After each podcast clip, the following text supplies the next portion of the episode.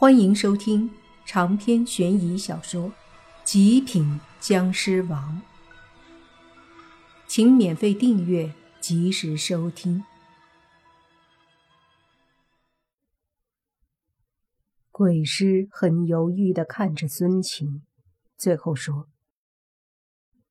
不行，这样会害了你的。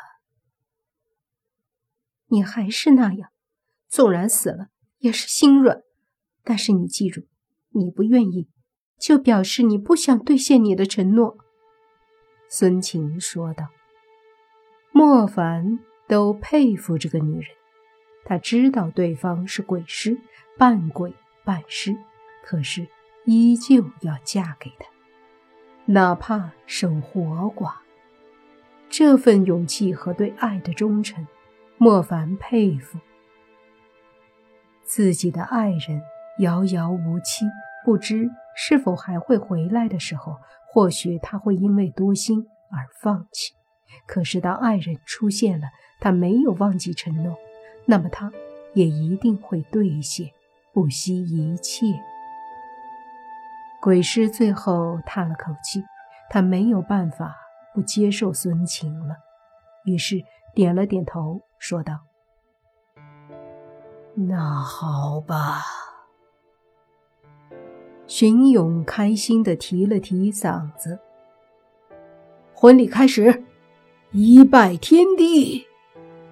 鬼师和孙晴一起转身，对着门外的天地一拜。二拜高堂。两人对着上方的父母一拜。夫妻对拜。孙晴和鬼师相互一拜。这时，荀勇拿出一张黄纸，上面写了很多小字这是一纸契约，盖了双方手印就生效了。以后不论在阳间地府，孙晴和鬼师都是夫妻。盖手印，从此阴阳两相伴。荀勇提着声音说道：“看到这里，莫凡不知道该开心还是纠结。毕竟这是他们自己的选择。”孙晴毫不犹豫的在纸上盖了手印，可是鬼师却没有动。他看着孙晴说：“我已经满足了。”今天已经满足了我的心愿，我也没有什么执念了。盖手印吧，孙晴温柔的说道。鬼师笑了，说：“我不能害了你，我已经放下了执念。”就让我走吧。什么意思？你不和我结婚了？孙晴急了。鬼师用手抓着孙晴的手，说道：“傻瓜，我若是真和你结婚了，又怎么能安心的走？我只要知道。”你没有忘记我，你还爱我，就够了。孙晴纵然是盖着红盖头，可莫凡也能听到她哭了，眼泪默默的流着。莫凡叹了口气，这段情注定阴阳两隔。早知今日。当初何必分开？是啊，因为这个社会太现实。谢谢，把他带走吧。忽然，鬼师对莫凡说道。话音落下，他忽然对着孙晴一挥，孙晴一下子就变得迷迷糊糊起来。只是，他虽然没有感觉了。那眼角的泪，却依旧在流。深呼吸了一口气，莫凡对鬼师点了点头，随即上前抓着孙晴的手臂，缓缓地带着她离开了老屋。出了屋子，莫凡也没有犹豫，带着孙晴飞身而起。反正这时候他是迷迷糊糊、没有感知的。不大一会儿，莫凡带着孙晴回到了尚家村，回到了孙广家。孙广和妻子很着急，见莫凡带着他们的女儿回来，这才松了口气。只是女儿穿着古怪的喜服，还有面部呆滞的模样，让他们担心。带他去休息吧，明天早上醒来就没事了。”莫凡说道。孙广问：“他怎么会这样呢？还穿着这样的衣服？”莫凡想了想，说：“这是他命里。”注定的一劫，他没事儿，以后也没事了。说完，莫凡带着大眼妹和长发妹离开了。这次的事儿让他震撼，但是总归是还有更重要的事情要解决。于是，接下来的后半夜，他们继续寻找着飞尸。当天色快要亮的时候，忽然罗盘一阵摆动，最后迅速的朝着一个方向。可是这时天际放光，阴阳交替，罗盘顿时恢复原样。莫凡他们只得作罢了。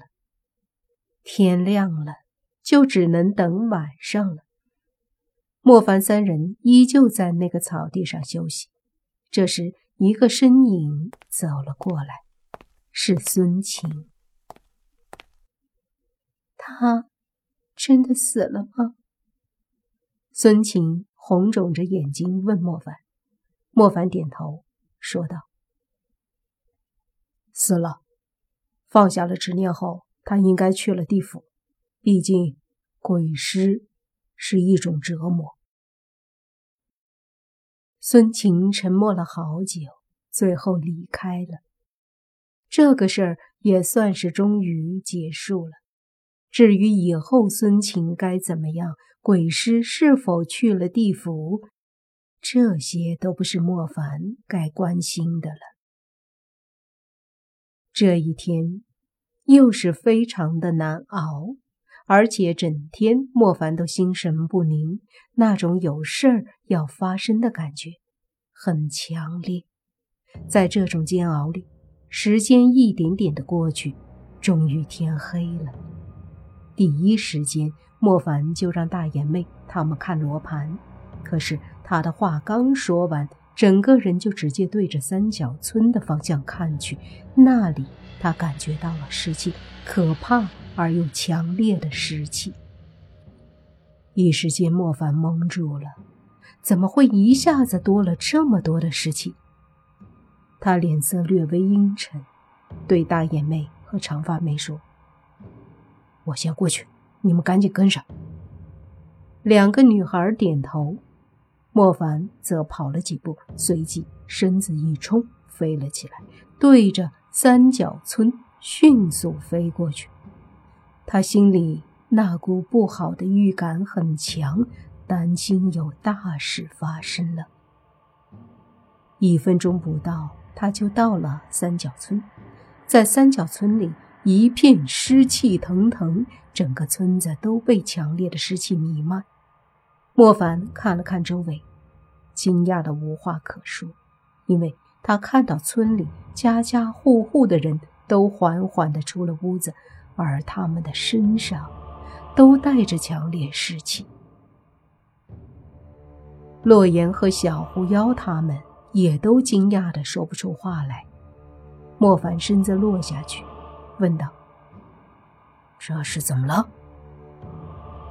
不，不知道啊。我们天一黑就开始寻找飞尸，结果却见着村子里全是尸气，他们好像都变成僵尸了。”莫凡自然看出来了，那些村民如同行尸走肉一般从屋子里出来，各自身上爆发出来的尸气已经汇聚成了一股可怕的力量。看着这些变成僵尸的村民，莫凡简直不敢相信。这时，五个身影忽然从村子里飞起来，落在几个房顶上，正是那五个飞尸。接着再看。就见一道带着腾腾黑红色气息的身子飞起来，在五个飞尸之间，莫凡一眼就认出来，大爷的，这是尸魔韩鬼！顿时他就明白了，这丫的肯定是带着飞尸隐藏在这个村的。凭他的实力，要把飞尸们的气息掩藏起来是很轻松的。白天他们躲起来，晚上。就悄悄地咬村民，两三天时间，整个村子都变成了僵尸。长篇悬疑小说《极品僵尸王》本集结束，请免费订阅这部专辑，并关注主播又见菲儿，精彩继续。